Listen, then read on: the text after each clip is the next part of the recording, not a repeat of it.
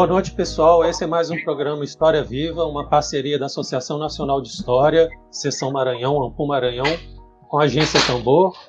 Eu já vou agradecendo os nossos convidados aí, Manuel, a Mônica, o Luiz. Daqui a pouco eu vou fazer a apresentação deles. E agradeço mais uma vez aos amigos da Tambor e a nossa operadora técnica, Lívia, que está mais uma vez gerenciando aqui o, o link para nós. Né? Então, vou começar o programa de hoje lembrando a todos que em novembro a gente vai ter o nosso 12 encontro da Ampul Maranhão, dessa, dessa, vez em formato online, né, dos dias 4, 5 e 6. É, nós já temos definido os simpósios temáticos, os mini cursos, e já estão, já estão abertas né, as inscrições para os minicursos e para apresentação de comunicações nos simpósios temáticos. Tá? Então, acompanhe nossas, as nossas mídias no Facebook, no Instagram, além de convidar, além, né, eu convido vocês a continuarem assistindo toda a programação da Agência Tambor. Tá? É, na nossa mesa de abertura, na nossa mesa de abertura, está dando um pouco de. Na nossa mesa de abertura, nós teremos a presença né, da nossa, nossa presidenta Márcia Mota, professora da Federal Fluminense, do professor Edson Silva, da Universidade Federal de Pernambuco. O professor Edson já foi presidente né, do, do GT Nacional dos Índios na História, da AMPU. E teremos também a honra de receber a Sônia Guajajara, atual coordenadora executiva da Articulação dos Povos Indígenas do Brasil. É, aproveitamos, né, é, ao mencionar a Sônia, que nós oficialmente, né, o Maranhão declara solidariedade à Sônia pelo ataque covarde e irresponsável que ela recebeu do general Heleno, é, esse general quase centenário que infelizmente hoje faz parte ativa, continua fazendo parte ativa da nossa história. General Heleno, atual ministro-chefe do Gabinete de Segurança Institucional do governo, do governo federal, acusou nossa liderança indígena abre aspas, de crime de lesa pátria, pelo fato de Sony estar denunciando o Brasil pela destruição em curso de nosso patrimônio ambiental. É, destruição essa que, de certa forma, estava programada desde a nomeação do ministro Salles para o Ministério do Meio Ambiente. Cabe salientar, em traição aos princípios constitucionais, houve até mesmo a tentativa do atual governo de acabar com o próprio Ministério do Meio Ambiente. Logo no início do mandato, né, no início do ano passado. Tendo sido impedido desse, sendo sido impedido de acabar com o ministério, a tática vem sendo a de esvaziar a estrutura dos órgãos públicos, tais como o IBAMA e ICMBio, além do INPE, ao mesmo tempo que as portas estão abertas a grileiros e desmatadores. Se existe hoje um crime de lesa pátria, o crime é esse. A propósito do incômodo do governo com o trabalho feito pelo INPE, que é o Instituto Nacional de Pesquisas Espaciais, que tem como função a captação de imagens de satélite para o monitoramento das queimadas, já são comuns as afirmações de, é, de, que, de que haveriam distorções nesses dados, embora o INPE seja uma instituição de reconhecimento internacional. Se reclamam da profusão de imagens das queimadas né, na imprensa, talvez estejam satisfeitos com o grau da presença militar no atual governo. Em julho, o Tribunal de Contas da União é, fez um levantamento e identificou 6.157 militares da ativa e da reserva ocupando cargos civis no atual governo. Número que é mais que o dobro do que havia em 2018, durante o governo Michel Temer, que, onde havia 2.765 militares. O caso mais notório é o do Ministério da Saúde, sob o comando de um general sem experiência na área. Sobre esse ponto, cabe apontar também que proporção de militares, a proporção de militares do governo brasileiro já é maior do que o da Venezuela. É uma ironia, já que passamos anos ouvindo pessoas alertando sobre a possibilidade de, abre aspas, venezualização do país. E talvez tenha sido essa uma das motivações de parte das pessoas que votaram no atual presidente. Cabe ressaltar que, além dos constantes ataques verbais em direção à imprensa a oposição e a ativistas sociais e ambientais, o, o atual governo vem editando decretos que facilitam a posse de armas no país e os números explodiram em 2020. Juntemos a esse cenário a crise econômica que já vinha desde antes da pandemia, apesar das promessas feitas desde o governo Temer é, de que empregos seriam gerados com as tais reformas, como foi o caso da reforma trabalhista. Apesar desse engodo, o atual governo elegeu-se com o lema de aprofundar a desregulamentação dos contratos de trabalho e de dar benefícios ao capital. A total ausência de planejamento e ações estratégicas se somou à irresponsabilidade no trato com a pandemia, chamada pelo presidente de gripezinha, e o resultado é que agora a história da venezualização do país parece ser uma profecia autorrealizável com acréscimo da devastação ambiental. Quando se falava de venezualização, especialmente em colunas de formação de opinião na imprensa, queria-se dar a ideia de um processo político de concentração de poder decorrente de uma polarização e radicalização política. Quem conhece bem a história política sabe que processos de polarização e projetos de concentração de poder se iniciam justamente pela criação de discursos que apontam supostos inimigos a serem combatidos, lógica discursiva que constrói essa lógica, por sua vez, do nós contra eles. Na década de 60, o clima de Guerra Fria foi usado para fomentar a ideia de que o Brasil estaria às portas de um golpe ou revolução comunista. O resultado é que, em 1964, iniciou-se um período ditatorial marcado pelo terrorismo de Estado, com perseguições, censura, corrupção, tortura e morte. Mesmo chamado milagre econômico, rendeu ao país pós-ditadura o legado da inflação e da imensa e vergonhosa desigualdade social. Ainda poucas pessoas sabem que a primeira vítima fatal da ditadura, iniciada em 64, foi um militar, o tenente da Força Aérea Brasileira, Alfeu de Alcântara Monteiro, assassinado já no dia 4 de abril daquele ano, quatro dias após o golpe de Estado.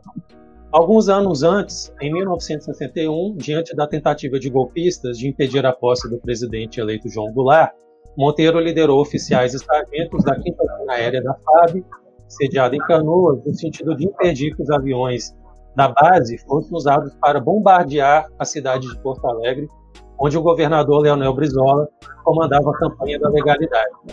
Em março de 2019, após uma ação que envolveu ativistas de direitos humanos e o Ministério Público Federal, foi revelado o um relatório de investigação acolhido pela Justiça Federal que constatou que Monteiro foi assassinado no quartel-general da Quinta Zona Aérea e não, segundo a versão da ditadura, teria sido morto em ação de legítima defesa.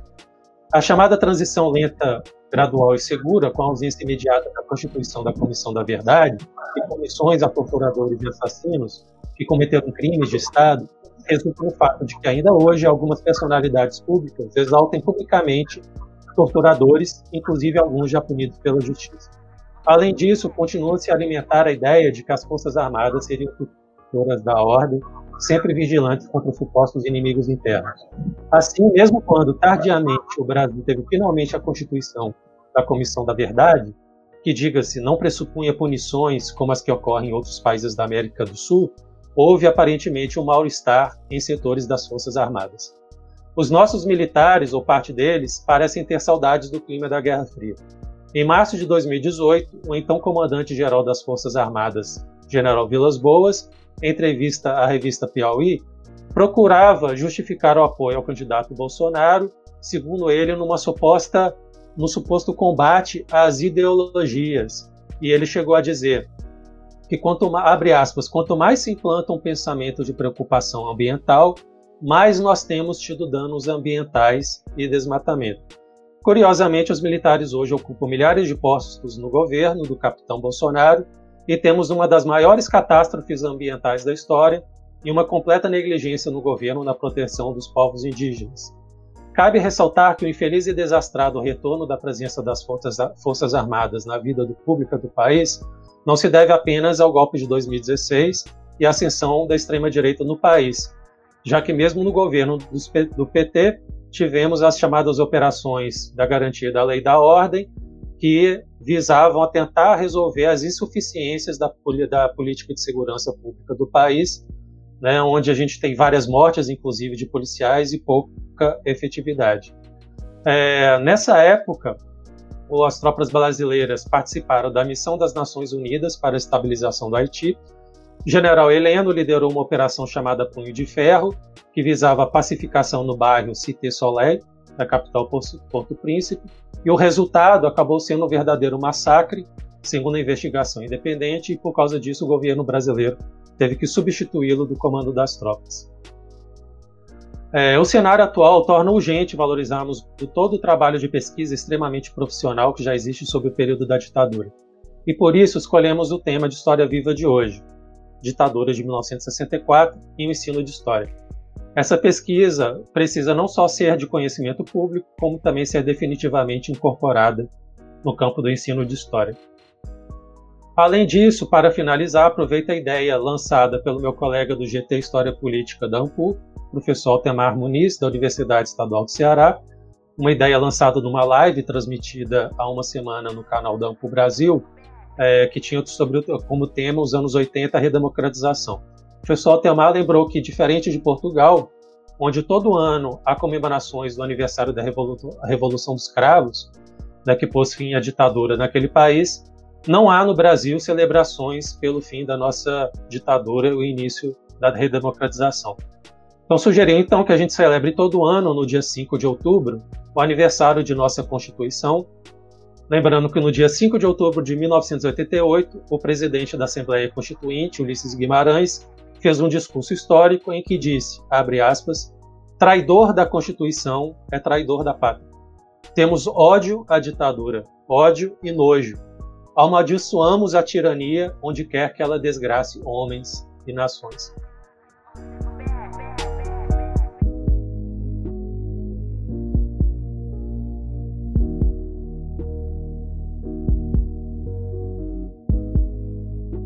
Então, gente, no História Viva de hoje, vamos ter a presença da professora Mônica Pico Almeida, né, que é professora do Departamento de História e Geografia da Universidade Estadual do Maranhão e dos programas de pós-graduação em História da UEMA e programa de pós-graduação em Desenvolvimento Socioespacial e Regional, também da UEMA. Mônica é graduada e mestre em História pela Universidade Federal do Rio de Janeiro, tem doutorado pela Universidade Federal Fluminense e pós-doutorado em História pela Universidade de Coimbra. Temos também a presença do Manuel Afonso Ferreira Cunha, historiador, doutorando em História pelo Programa de Pós-Graduação da UEMA, é professor da Rede Municipal de São José do Riba, de Ribamar e da Rede Privada de São Luís. E vou contar comigo também para entrevistá-los o meu colega da direção, da atual direção da AMPU, Luiz Eduardo Simões de Souza, historiador, professor do Departamento de Economia da UFMA de São Luís, e do Programa de Pós-Graduação em Desenvolvimento Socioeconômico. Eu sou o professor Vitor Coelho, da UFMA, atual diretor da Anco Maranhão, e agradeço muito, Mônica, Manuel, por aceitarem o convite, e ao Luiz também por participar comigo do programa. Eu vou começar, para a gente iniciar o nosso papo, eu vou perguntar para a Mônica, né? A Mônica vem trabalhando firme nessa temática da ditadura, organizando equipes de trabalho, publicando livros, né? E eu queria saber né, Mônica, ela fala como se ela, né, ela se localiza nesses debates sobre a ditadura. A gente sempre sabe que tem né, uma, uma, não muito bem mais disputa, né, mas várias denominações, ditadura militar, ditadura empresarial militar, ditadura civil, e também se a Mônica acha né, quando a gente fala golpe de 64, é só uma opinião ou se é um fato histórico o golpe de 64. Por favor, Mônica. Obrigada, Vitor. Bom, boa noite aí a todos e a todas. Quero agradecer aí o convite do meu querido amigo Vitor. É, parabenizar pela iniciativa da Ampul Maranhão e em parceria com a Tambor. Essas iniciativas elas são muito importantes porque elas aproximam né, o que a gente faz dentro da academia com a sociedade como um todo. É, e eu acho que esse é o caminho, né? Eu acho que se a gente olhar um pouco para trás, a gente vai perceber que nós falhamos nesse sentido. Nós falhamos em colocar as nossas pesquisas para além dos muros da universidade. E o resultado a gente está pagando a conta agora. Né? Uh, eu estava ouvindo aqui o seu texto, Vitor. É, só por isso que você falou agora, o tema da ditadura já merece todos os esforços acadêmicos. Né? Só por isso a gente pensar que em pleno século XX, né, no ano de 2020, nós temos um governo teoricamente civil, com o maior número de militares né, que nós já tivemos até então, isso é o revelador da herança desse período aí de mais de duas décadas que nós vivemos. Eu tenho sim desenvolvido pesquisas sobre o tema desde quando eu, eu cheguei aqui né, na Universidade Estadual do Maranhão, em 2012. Uh, ah, e é muito gratificante estar aqui dividindo uma conversa sobre o tema com o Manuel. É, o Manuel é um, já é um amigo querido, mas o Manuel foi um dos meus primeiros orientandos. Está comigo desde quando eu cheguei aqui. Nós trabalhamos juntos há exatos oito anos. O Manuel estava comigo quando eu, nós fundamos e criamos um núcleo de pesquisa em história contemporânea. É, estava comigo quando eu disputei o primeiro edital na FREMA. Nós pensamos o edital juntos, pensamos o orçamento juntos. Então já é uma trajetória né, de muito Quantas longo noites, né? tempo. Né? Quantas noites, viramos muitas noites. E é, é, um, é, um, é uma pessoa que eu tenho um carinho muito especial e hoje ele é aluno da primeira turma de doutorado do programa de História da UEMA. Né? Então, o Manuel passou por todas as fases da aprovação do, do programa de mestrado e agora da aprovação do programa de doutorado. E eu espero que um dia eu esteja numa reunião de departamento dividindo um espaço aí de trabalho com o Manuel. É isso que eu. Na verdade, é isso que a gente projeta para todos os nossos orientantes. Né? Então, é um, é um prazer estar aqui com, com o meu querido Manuel. Bom, é, quando a gente fala do campo, né, dos estudos do tema da ditadura, hoje a gente tem um, hoje a gente tem um campo muito bem marcado, muito bem definido. Né? É, nós temos tem linhas dentro da, da historiografia que o embate vai para além de uma questão acadêmica. Hoje, caracterizar a ditadura, Uh, primeiro, caracterizar esse regime né, de mais de duas décadas como ditadura já é um posicionamento político.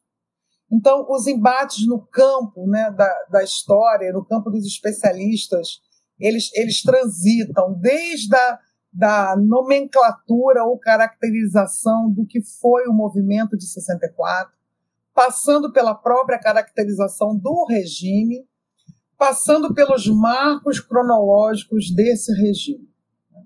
Então, em linhas muito gerais, quais são esses grandes campos e como é que eu e, eu, e os pesquisadores ligados ao Núcleo de Pesquisa em História Contemporânea, no PEC, como é que a gente se localiza aí nesse embate? Né?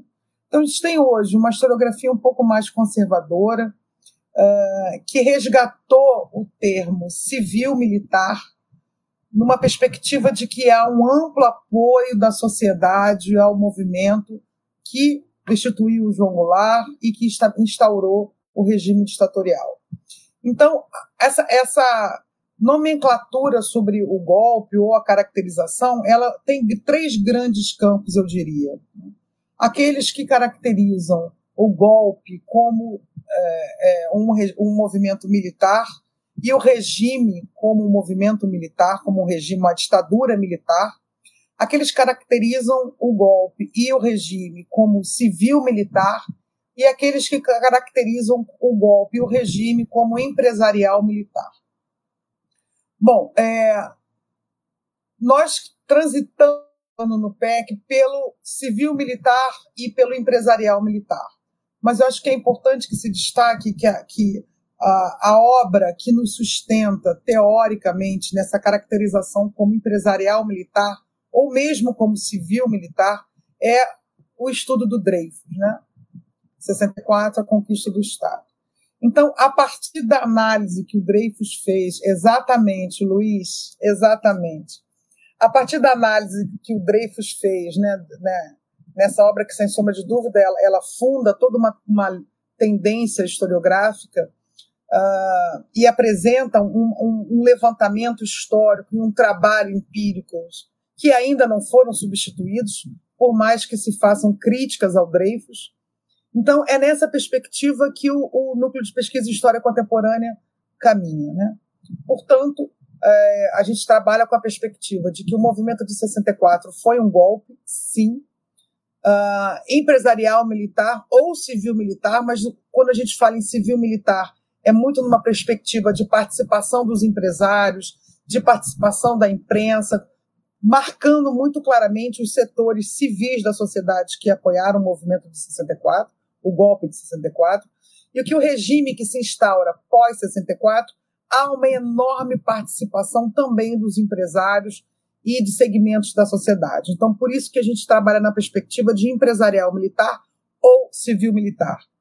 Não é possível que a gente consiga possa conceber que um movimento da dimensão que foi o de 64, ele possa ser caracterizado como uma guerra de saliva ou que ele possa ser caracterizado como fruto de uma ação individual do Mourão que resolveu colocar as tropas na rua, cruzou a serra e chegou no Rio de Janeiro, enfim.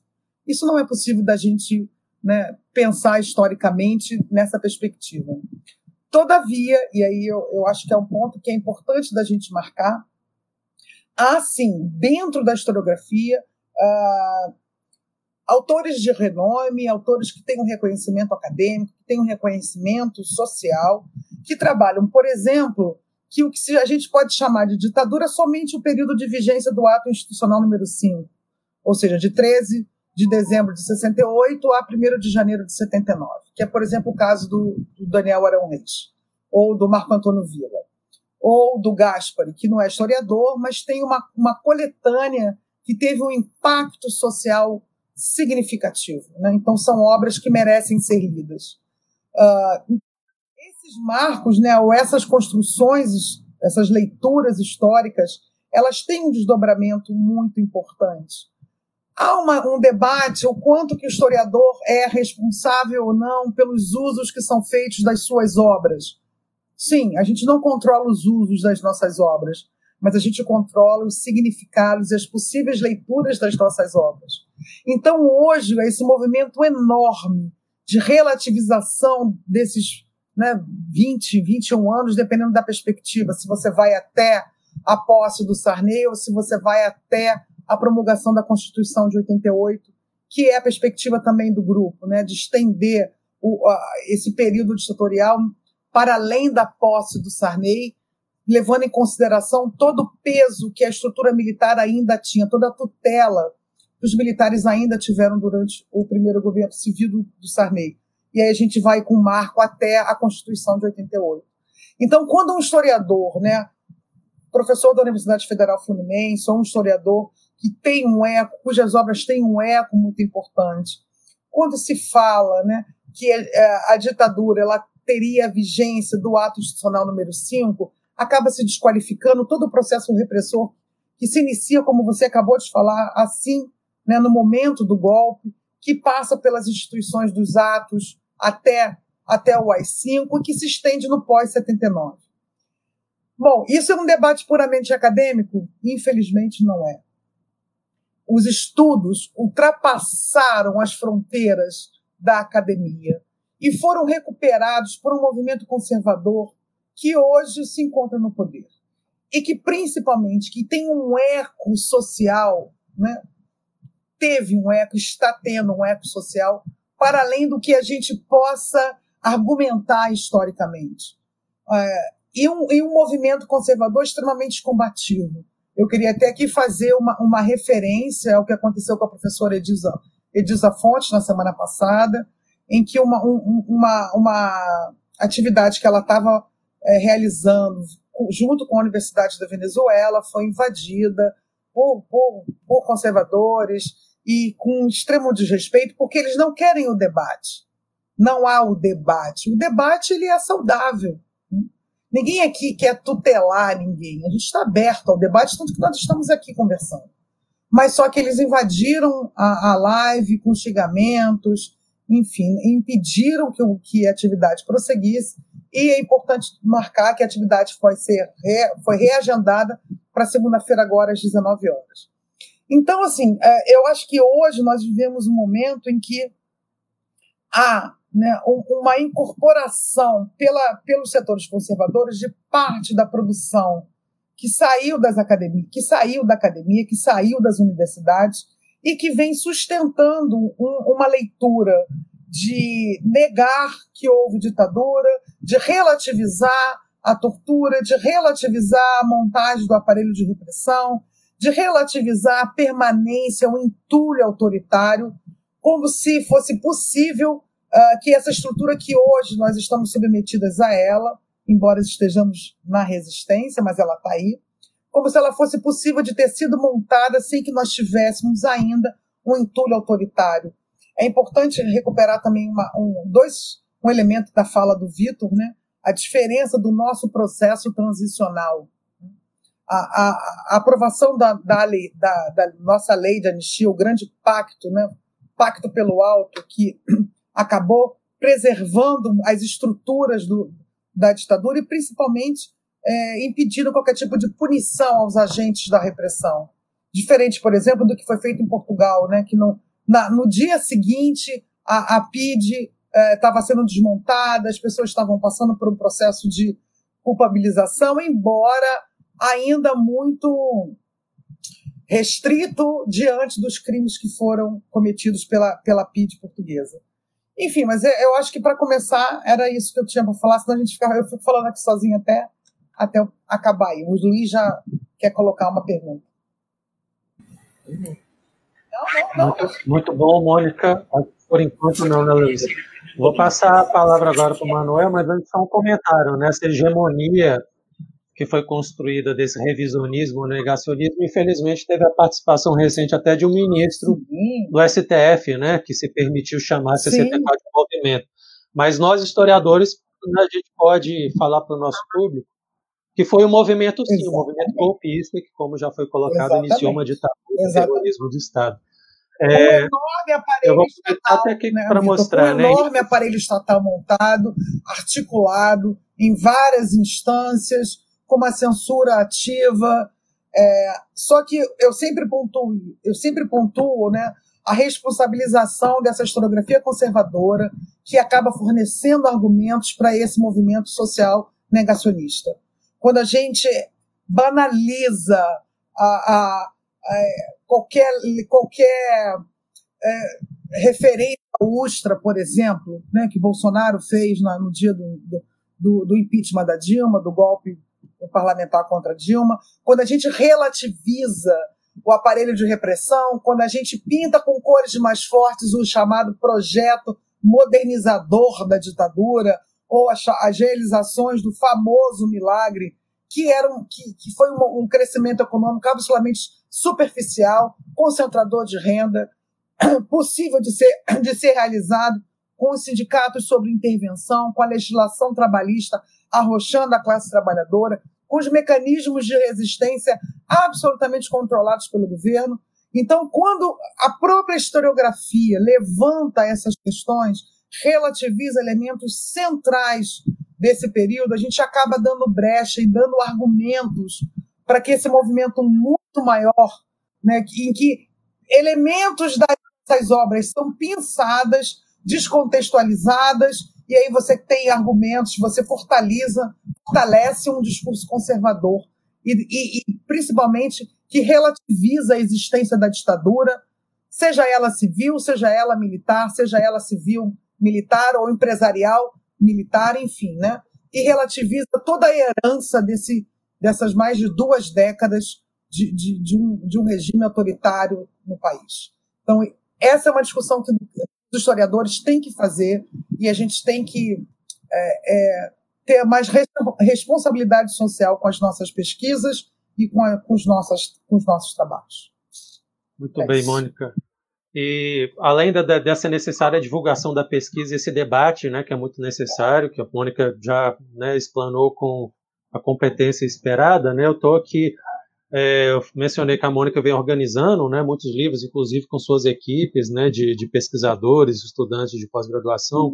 Um deles, Ensino de História na Rede Básica do Maranhão, uma análise crítica dos livros didáticos, né, que esse um dos é. livros da Mônica, sendo que um dos capítulos dele foi escrito pelo Manuel, né, o capítulo A Crise Política Populista e o Golpe de 64, uma análise do livro didático. Então, queria né, perguntar para o Manuel, agradecendo mais uma vez a, a presença, né, como é que está sendo sua experiência em sala de aula, além de pesquisador, né, que obviamente nós todos nos formamos para sermos sempre pesquisadores e professores, né, para não alimentar aquela né, distinção artificial, mas como vem sendo a sua inserção, Manuel, nessa, nessa temática da ditadura, quanto pesquisador e professor. Ah, boa noite a todas e todos. Não conseguiram me ouvir tranquilamente? Sim. Queria primeiro agradecer pelo convite, participar dessa, dessa live de hoje, né? Agradecer também, parabenizar a iniciativa dos professores Vitor, professor Luiz, e também do projeto da agência Tambold, de fazer essa interlocução mais próxima através das redes sociais, né? Que é um espaço muito mais, é, digamos, próximo da realidade da maioria das pessoas hoje em dia no campo da questão de, de ligar é, esse conhecimento acadêmico com a realidade do professor e também, como a própria Mônica falou, da responsabilidade social que nossos trabalhos dentro da universidade têm para além dos seus muros, né? E eu digo que pensar a realidade hoje em dia de um, de um pesquisador acadêmico é, em paralelo com a realidade do professor de educação básica, é, a maioria de nós sabemos que é uma, é uma realidade profundamente, é, digamos, é, intensa, né? mas também muito necessária. E, e dentro do, da, da minha realidade atual, sala de aula, tanto do ensino público quanto do ensino privado na educação básica, a gente pode perceber é, a profunda necessidade ainda de trazer esses debates da universidade para o campo da sala de aula e para a sociedade como um todo. Né? Eu peguei aqui também alguns pontos interessantes só para a gente fazer esse elo a partir da fala da Mônica com relação a essa necessidade de demarcação é, se posicionar do ponto de vista historiográfico em relação à caracterização do regime. Né? Esse próprio trabalho aí que você citou na coletânea da Mônica, que fala sobre a crise daquele período é, considerado democrático de 45 a 64, é um ponto muito interessante para a gente perceber justamente que o golpe de 64, o próprio regime autoritário que seguiu a partir dali, não é um movimento, um evento histórico é, que se inicia ali a partir da, de 31 de março. Né?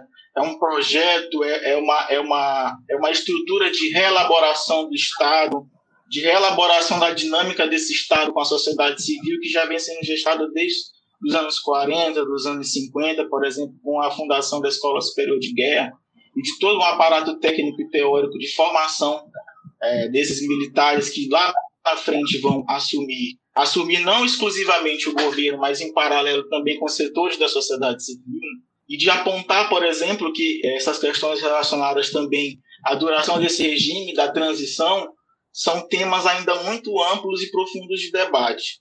É, a Mônica vinha falando, o próprio você também falou sobre a questão da, da, das demarcações temporais do regime. É, em uma das minhas pesquisas, ainda pelo NUPEC, do processo de mapeamento do banco de dados, eu pude observar, analisando, por exemplo, as fontes do DOPS, lá, lá do Arquivo Público do Estado do Maranhão, que o funcionamento desses sistemas de repressão no nosso Estado funcionaram até os anos 90 enquanto que grande parte dele foi desestruturado ainda nos anos 80 em relação a outros estados da, da, do país. Né? Mas voltando um pouco à realidade de sala de aula, esse tema com relação à ditadura de 64, o golpe, todo o regime autoritário, tem muita relevância para os nossos dias atuais. Né? A gente vive um governo de profundo caráter autoritário, né? um governo que está o tempo todo disputando esses, essas discussões com relação à memória do que foi a ditadura, né?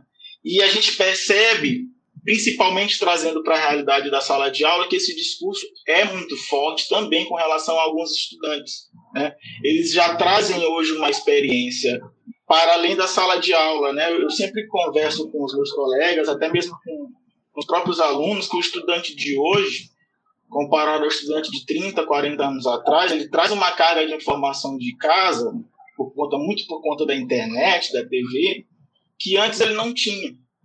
Né? Então, a gente vive uma realidade que, que se confunde muito informação com desinformação. Então, a gente pensar a ditadura, pensar esse tema para a realidade do ensino de história é muito importante. Né? Sem falar, claro, por exemplo, do movimento de escola sem partido, né? desse movimento que profundamente vem até hoje é, estabelecendo um processo de monitoramento, de vigilância da atividade do professor, né?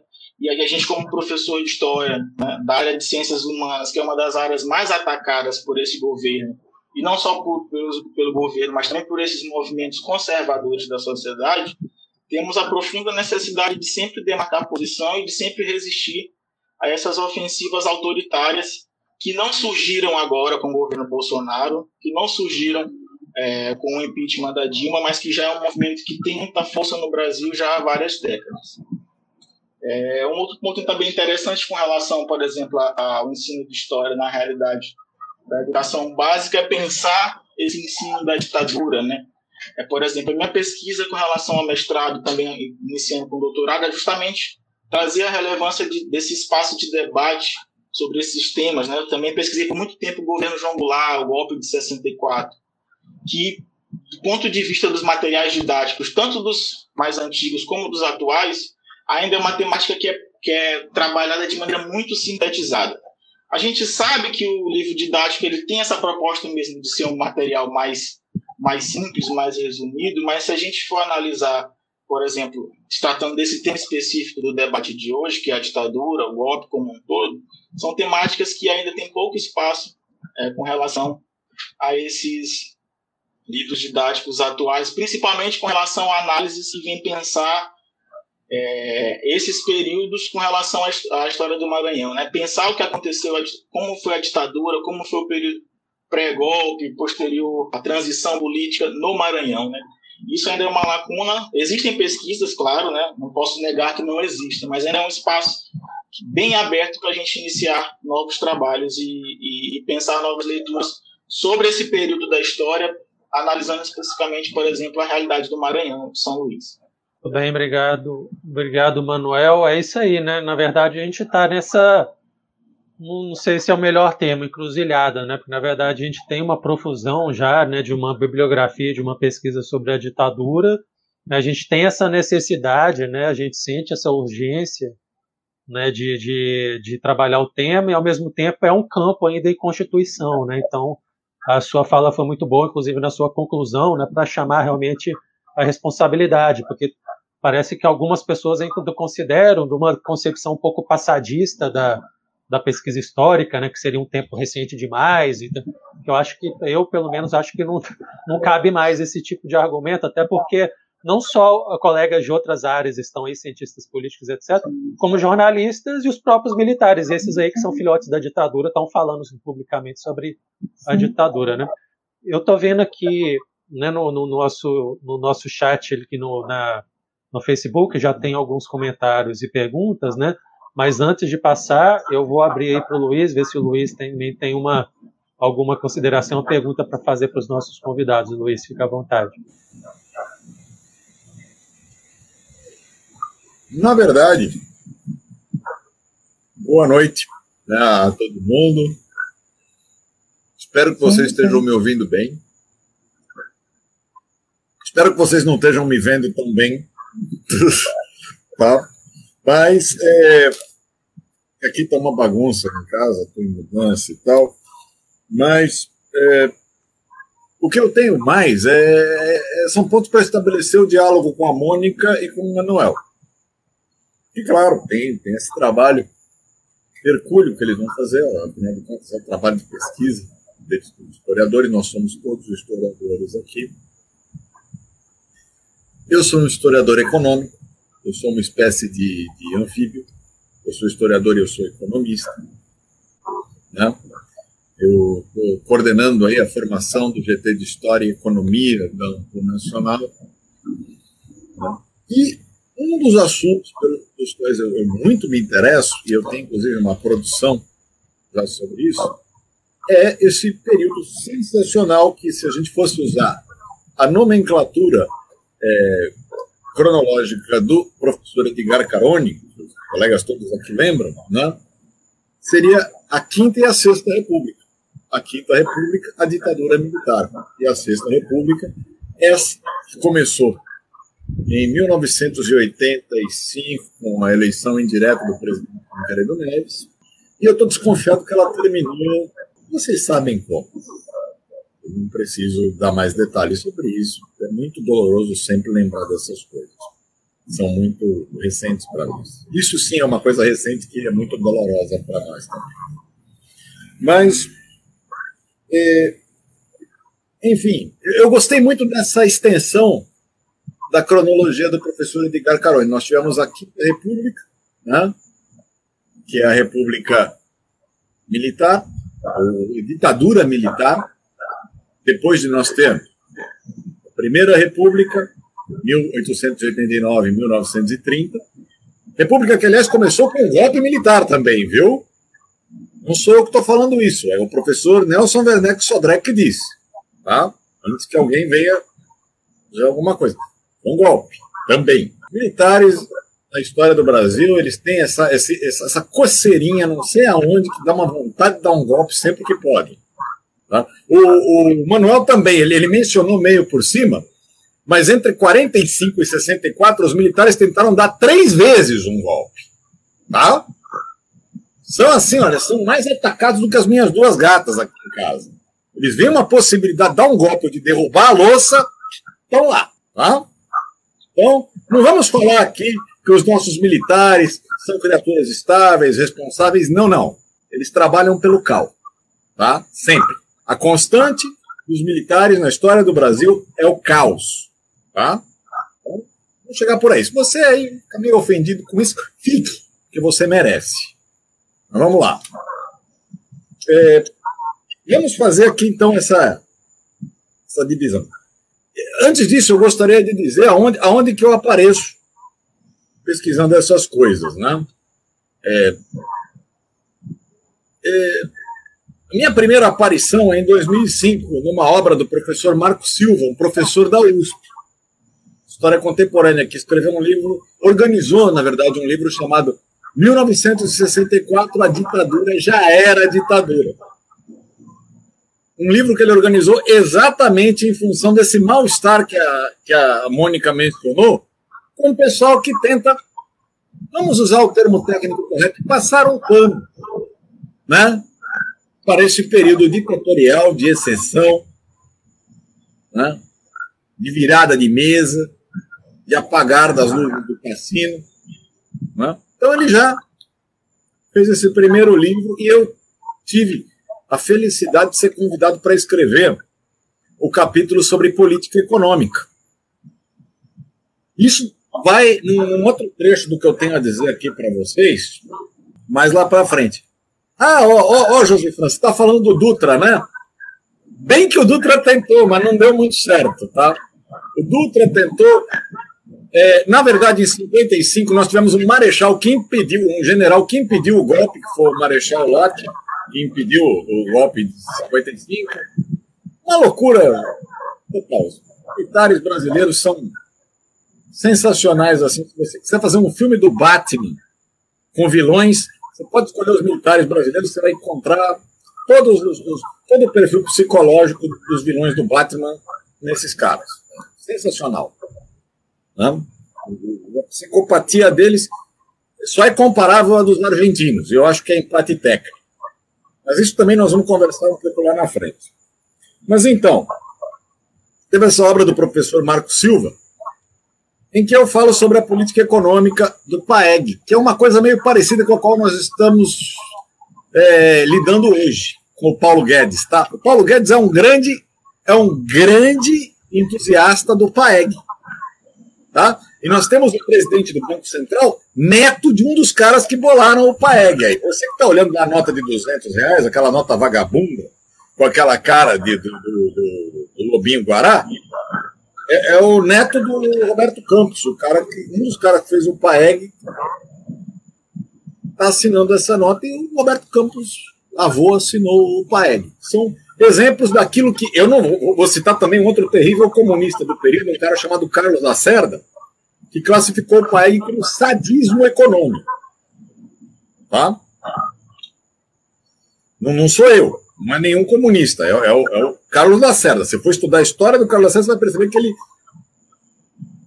foi muita coisa na vida dele, inclusive comunista, mas ele deixou de ser rapidamente. Então,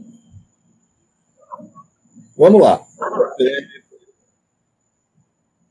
Outra obra da qual eu participei, eu tenho muita felicidade de ter participado, foi o livro de Economia Brasileira, que vai da colônia até o governo Lula, um livro que saiu pela Saraiva, organizado pelos, pelo professor Marcos Cordeiro Pires, em que eu lido com o, o tema com o qual eu vou, vou falar com vocês agora, diretamente, que são alguns mitos que a nossa historiografia carrega até hoje acerca do regime militar, acerca da ditadura militar. eu escrevi alguns capítulos no livro, mas tem dois que eu particularmente gosto bastante, que são da crise dos anos 60, que todo mundo fala, né? uma crise econômica que aconteceu nos anos 60, que, se for analisada do ponto de vista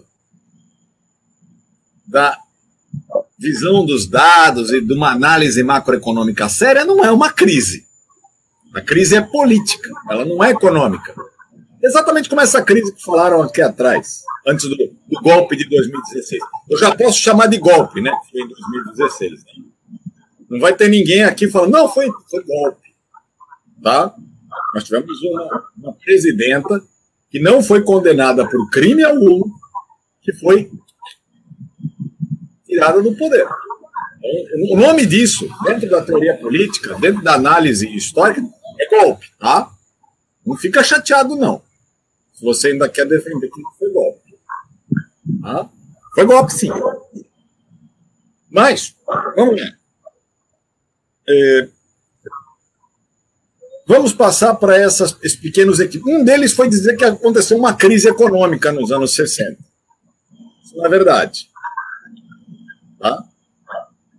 Essa crise dos anos 60 é uma espécie de uma cascata. Tanto é que tem um outro período que o pessoal vai dizer que foi de grande crescimento econômico, explosão econômica, milagre econômico que vai acontecer entre 67 e 71, que na verdade só aconteceu por causa desse período anterior. Da criação de toda uma capacidade ociosa de um estoque de capital, de um estoque de mão de obra de baixo custo para ser aproveitado em 67. Tá? Então, devagar com dor por cento do carro aqui. Mas vamos lá. É, vamos, vamos mencionar esses pequenos equívocos que a nossa historiografia está carregando. Tem uma coisa que eu quero defender aqui, tá? Eu entendo a posição, inclusive dos, dos colegas que estão nos assistindo, de querer, de querer colocar a responsabilidade da ditadura de 64, 85, além, para além dos militares. Eu entendo isso. E vou, explicar para você, para vocês por que eu entendo. Mas por que, que a gente deve chamar essa ditadura de militar? O que nós temos nesses grupos civis, empresariais, midiáticos, já, já vi colocar em de tudo, são linhas auxiliares, colaboradores, gente que, na melhor das hipóteses, vai emprestar duas ou três Kombi para carregar presos políticos, como a Folha fez nos anos 60 e 70. Nós vamos ter gente, como a Volkswagen, por exemplo, que vai dar dinheiro, vamos falar a verdade, pro, é, pro Sérgio Paranhos Fleury fazer a OBAN para prender e torturar pessoas nos anos 70. Nós vamos ter isso. Quem vai exercer a força, o regime de força, de repressão característico de uma ditadura, são os militares. Então, eu acho que eles merecem o Oscar. Eles não podem dividir esse Oscar de direção com outras pessoas. O que não quer dizer que essas outras pessoas também não devam sentar no banco dos réus e prestar esclarecimentos e assumir responsabilidade, porque um dos grandes problemas do que nós estamos vivendo hoje, hoje, 2020, é que nós não fizemos, nós, sociedade civil brasileira, não fizemos a nossa lição de casa na comissão da verdade.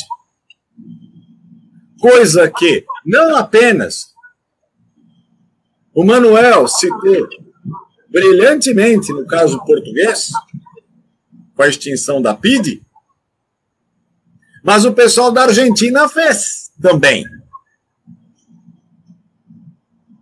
O general Videla, que vocês com certeza devem se lembrar vendo vídeos do YouTube aí da Copa de 1978, com aquele seu bigodinho, um bigodinho de bigode característico, né? preto como as asas da mais preto do que os cabelos do general Mourão para um homem de 60 anos. Hã? Ele terminou os dias dele na cadeia. Ele morreu na prisão, porque ele prendeu, matou e torturou. Tá? O que, que a gente fez por aqui? A nossa comissão da verdade, apesar de ter conseguido, de ter se esforçado muito nisso, não teve o respaldo devido. Não teve o respaldo devido das instituições. E o que nós pagamos hoje é a fatura do que nós não fizemos desde a redemocratização. Tá? Mas isso aí não são as questões econômicas que eu quero levantar aqui, por favor. Tá? Vamos citar agora, além dessa crise dos anos 60, uma outra coisinha que de vez em quando faz aqui o historiador econômico por seu nariz. E ela é particularmente destinada ao Hélio Gaspar. Eu sei, eu sei, a, a Mônica também fica muito feliz de ver alguns trechos do Hélio Gaspar, como eu. Dá uma vontade de chegar a sentar para o Hélio Gaspar e falar assim: Hélio Gaspar, Vamos conversar um pouquinho sobre o que faz um historiador e não um jornalista. Como um historiador trata uma fonte, como um jornalista trata uma fonte. Não? Essa vai doer. Especialmente no pessoal que, ao dar aula sobre a ditadura militar, diz que o regime, a época do milagre foi um regime de pleno emprego. Tá? Ah, porque o, o meu avô naquela época comprou dois Fuscas, meu pai ganhou dinheiro para comprar duas geladeiras. Maravilha. Nós estamos olhando os dados da economia nacional. Tá? Regime de pleno emprego é aquele em que a capacidade produtiva de um país está funcionando no mínimo acima de 80%. Vamos falar a verdade aqui. Existem estudos feitos nos anos 70 e 80, ou seja, 70 e 80, do IPEA, do Instituto de Pesquisas Econômicas Aplicadas um cara chamado Cláudio Contador, um cara chamado Aníbal Vilela, você tem que ir atrás se você for pesquisar política econômica no regime militar. Que vão te falar que a taxa de ocupação 67, 71 não era superior a 70%.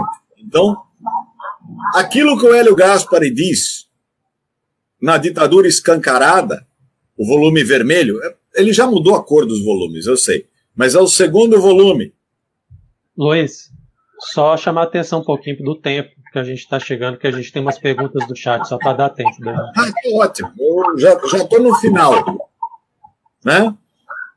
Este volume, em que ele diz que a, o, o regime do milagre econômico, 67, 71, foi um regime de pleno emprego, está errado está equivocado e ele foi enganado pela fonte que ele usou. Foi um cara chamado Antônio Delfim Neto, vocês sabem quem foi. Tá? Isso, em termos técnicos da pesquisa histórica, chama-se ser emprenhado pela orelha. Ele fez várias entrevistas, ele foi muito próximo do Delfim Neto a vida toda, então ele acaba comprando esses argumentos, o que acaba comprometendo a análise econômica dele. Mas, objetivando a coisa aqui,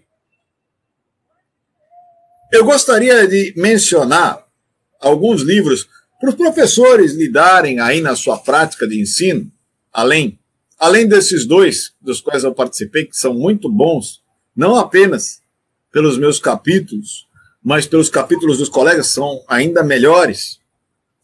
Não? é, são, além do livrinho que eu levantei aquela hora lá enquanto a Mônica estava falando, esse aqui, ó. 1964, A Conquista do Estado, René Armand Dreyfus. Eu sei, ele é comprido. Vale a pena você ler, tá? Você vai encontrar aqui muita informação que vai evitar que você repita algumas coisas que aparecem no livro do Hélio Gaspar, por exemplo. Ou que você saia por aí falando aquilo que o Marco Villa falou que foi dita, dita branda, né? Que aquilo é, aquilo nós já estamos partindo não só para o lado do equívoco da análise histórica, mas para o nível da demência de análise histórica, que é o caso dele. Mas o Marco Villa é um cara conhecido no nosso ramo, tá? Com essa fama. Mas, vamos lá. É, outro livro que eu acho importante de você ler é o livro do general Nelson Werneck Sodré. Um livro chamado A Fúria de Caliban, que ele vai falar sobre a repressão durante o regime militar. É um livro bem interessante, tá? E olha só, é um livro escrito por um general. General que foi do, do ICEB, tá? Escreveu também, ele foi mais historiador do que general. Só estou provocando você com essa história do general. Outra coisa, e com isso eu quero encerrar a minha, a minha exposição rapidamente, é o seguinte: é a gente atentar para a estreita ligação semântica, simbólica, que existe entre o governo ditatorialmente imposto por um regime de força militar em 64 e que permaneceu não até 85, porque 85 foi uma eleição indireta, mas até 88 com uma constituição que foi muito mal falada por esse mesmo pessoal depois. Tá? A nossa Constituição de 88 é uma Constituição cidadã. Precisa ser reforçado. E ela é a base da nossa Sexta República, que hoje está em crise. Se para alguns já está até morta. Para analistas, por exemplo, como o Breno Altman, está morta. Acabou a Sexta República. Estamos vivendo outra coisa. Eu prefiro esperar os acontecimentos. Mas é, uma coisa que é importante é o seguinte: é estreita, é estreita ligação. É estreita ligação. Do tempo. E, e a gente só vai resolver isso responsabilizando as pessoas por esses atos. Elas estão aí até hoje. E estão em condições de serem responsabilizadas. Com isso, eu, eu encerro, Vitor. Obrigado, Luiz. Então, gente, a gente tem umas tem uns comentários, umas perguntas no chat. Eu vou dirigir aos nossos, aos nossos convidados. Josi Fran, que tinha colocado aqui, que é uh, professor da rede municipal de Buriti, Buriti Bravo, né, do Maranhão. Ele fez um comentário aqui. O plano de fundo da ditadura seria a disputa entre função ou papel na sociedade entre civil e militar? tal qual o discurso de proteger e ser protegido. É uma questão que ele coloca para os entrevistados. O Márcio Baiman, né, que agora é colega aí do Manuel no doutorado profissional de História da UEMA, coloca a questão: como nós, professores, podemos fazer a mediação frente a essa disputa de sentido sobre o golpe de 64 na sala de aula do ensino básico? E uh, o Paulo César Furtado Almeida, não seria importante mostrar na educação básica como forma de reforçar a memória golpista de 64 no Brasil, o conservadorismo golpista militar civil empresarial na América Latina, né, o José Fran tinha feito a menção ao Dutra, inclusive é, o Dutra antecipou a Guerra Fria, né, caçou os mandatos dos deputados do PCB e do próprio PCB já em 47. Mas, enfim, são essas questões, Mônica e Manuel. De repente, a Mônica responde a primeira questão do José Fran, e o Manuel em seguida a pergunta do Márcio e aí depois a gente volta à questão do Paulo César. Microfone, Mônica. Eu não mexi nele. Ah, tá, voltou. Agora... Acho que foi. Ah, agora. É, tem, uma, tem uma tradição da, na, na trajetória né, da instituição militar né, é, brasileira que é que são as constantes intervenções. Né? Tem uma obra que analisa muito esse processo de intervenção, que é do Alfred Stepan, os militares na política, trabalha com a perspectiva dos militares se apresentarem como um poder moderador, né? uma tradição de intervenção em momentos de crise da República, é, sempre com o argumento da incapacidade civil para administrar o país, para tirar o país das crises. Então, nós teríamos tido, né, segundo essa interpretação, até 64 intervenções pontuais em que os militares teriam ah, colocado a famosa ordem na casa e voltado aos quartéis. Né? E que 64 teria exatamente uma mudança profunda nessa trajetória, uma queda do moderador, ah, justamente em função do, do projeto, né, do amplo projeto que estava sendo construído. Desculpa, eu, eu discordo do, do Luiz quando ele fala que o regime foi estritamente militar. E o próprio livro do, do que ele está na mão aí do, do, do Dreyfus é, é para mim é a obra que mais completamente consolida a perspectiva da aliança entre empresariados, entre empresários e militares, materializada no IPES, né, na atuação do IPES no projeto de, de tomada de poder. Então, em 64, teria exatamente né, nessa, nessa perspectiva do Alfred Stepan a quebra dessa desse poder moderador. Isso também não é uma interpretação que é plenamente aceita, há, há como qualquer questão em termos da ditadura, né, há uma controvérsia também em relação a isso.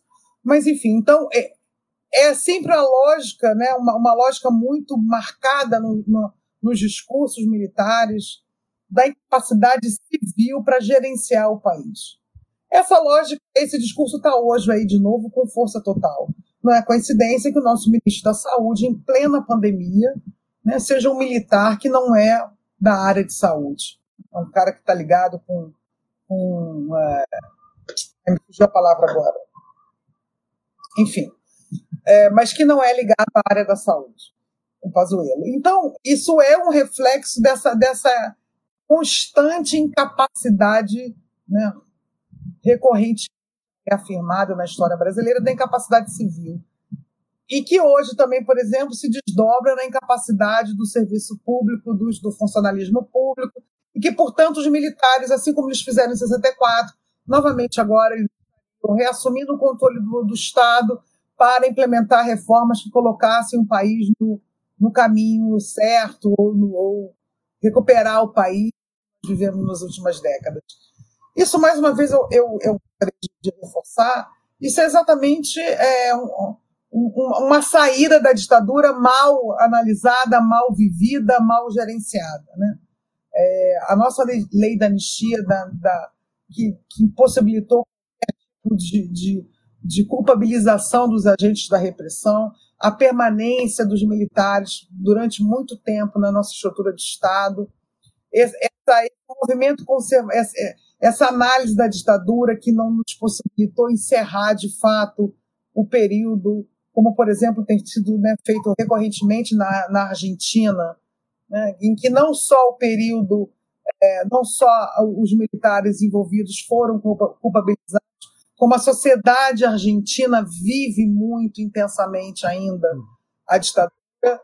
É, por lá, portanto, é impensável qualquer tipo de fala e que se tenha uma valorização do Videla, por exemplo, uma valorização dos militares argentinos, diferente do que a gente faz aqui. Né? Aqui a gente banaliza, por exemplo, a fala em defesa do Ustra. Isso é banalizado, é, porque eu acho que a gente ainda não conseguiu né, é, resolver questões de uma transição feita pelo alto, pactuada, e que impediu que, que essa página efetivamente fosse virada ela não foi virada porque ela não foi discutida, porque não, a, a, a, as responsabilidades não foram né, definidas. Então, isso tudo abriu espaço para o que a gente vive hoje. Eu acho que era isso. Muito obrigado, Mônica. Acho que o José Fran está satisfeito né, com, a, com a resposta. Antes de passar para o Manuel, estou aqui nosso querido Paulo Eduardo Dias de Mello, né, do GT de Ensino de História e Educação, nosso colega do Paraná, está aqui né, é, dando os parabéns né, pelo debate que a gente está realizando hoje. Então, pergunta do Márcio Barman, também, que é colega nosso da, da atual direção da Ampul, aqui para o Manuel. Por favor, Manuel. É, sobre a pergunta do Márcio, né, é, com relação a, ao debate, né, como nós professores podemos fazer essa mediação frente a essa disputa de sentido sobre o golpe de 64. É, tem uma questão importante que, que a pergunta do, do Márcio suscita de debate para a gente, para além de, do foco inicial do tema aqui, que é a gente pensar sempre e ressaltar a importância desse professor de história na educação básica como um lugar de, de, de autoridade de interlocução com relação ao ensino de história, né, com relação ao ensino da ditadura. É, eu, venho, eu venho falando desde o início da discussão que, que nós, professores, lidamos com alunos que já vêm com uma trajetória de informações que muitas vezes são distorcidas, confusas, né? e muitas vezes ligadas a esse conservadorismo, essa leitura revisionista sobre a ditadura, sobre o golpe, sobre uma memória até mesmo positiva daquele regime. Né? E eu acho que eu acho importante para a gente lidar com esse aluno em sala de aula é pensar e estabelecer um diálogo amplo, né? Sempre tornar a sala de aula, sempre tornar a aula de história um espaço de debate que seja diferenciado de outros debates que a gente pode ver, por exemplo, na internet, em outros lugares, numa conversa de bar, né, no grupo do WhatsApp da família, dos amigos. A sala de aula pode ser um importante espaço de debate para que esse estudante possa falar, né, e que também possa ouvir, mas também ali tendo como referência esse professor de história que tem uma importância muito grande. E a gente retorna e reforça novamente o que a Mônica falou no início da, da discussão, que é a responsabilidade social das nossas pesquisas e também do nosso papel enquanto professor. É, a gente sabe que, mesmo é, trabalhando na questão da ditadura, do golpe de 64 em sala de aula, é, utilizando diferentes metodologias de ensino, diferentes recursos didáticos em sala de aula, nós não vamos conseguir, de maneira completa, é, de certa forma, fazer com que a totalidade dos nossos alunos é, tenha uma análise, é, digamos, é, mais crítica sobre a ditadura ou, digamos, menos é, favorável àquele modelo de política. Né? Mas o que eu acho importante nesse contexto é utilizar essas informações, esses conteúdos, de uma forma que você possa é, tocar de maneira mais forte esse aluno. Né? De pensar, de trazer esse, esse tema da ditadura, do golpe ou qualquer outro tema histórico para uma realidade mais próxima, de onde ele possa perceber isso. Né? Então, isso é importante para a gente discutir em relação à, à memória do golpe, né, da ditadura, com relação ao ensino de história. Muito bom, Manel. É, o comentário do Paulo César, né, com relação ao ensino na menção América Latina, porque certamente ele está fazendo menção à Operação Condor, né, que foi a parceria aí das sim, ditaduras sim.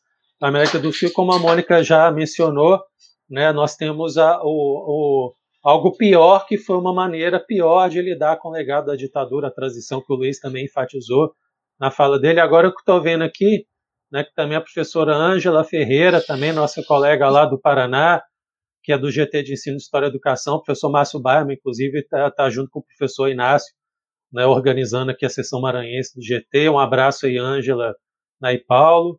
E a Ângela respondeu, acho que a questão do Luiz, né? Ela escreveu aqui, Luiz, 2017 foi golpe, com certeza.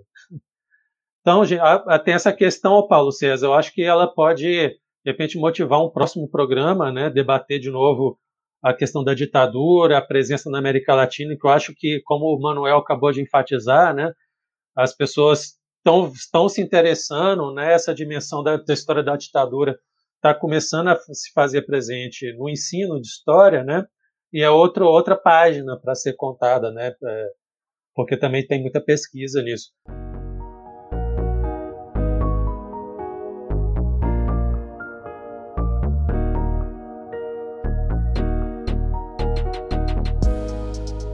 Gente, infelizmente, né, o programa, o debate foi ótimo, né? Infelizmente, o programa dura uma hora, a gente já passou um pouquinho, né? Sempre fica um gosto de quero mais, né? Eu vou agradecer mais uma vez, né, a Mônica, a Manuel por ter aceitado o convite, ao Luiz também, né, por ter aceitado participar. Acho que foi um debate muito interessante, as pessoas devem ter gostado muito. Né? Foi um prazer estar aqui com vocês. E até o próximo História Viva, até sábado que vem. Abraços a todos. Abraço, tchau, obrigado aí pelo convite. Tchau, tchau. Até a próxima. Até mais.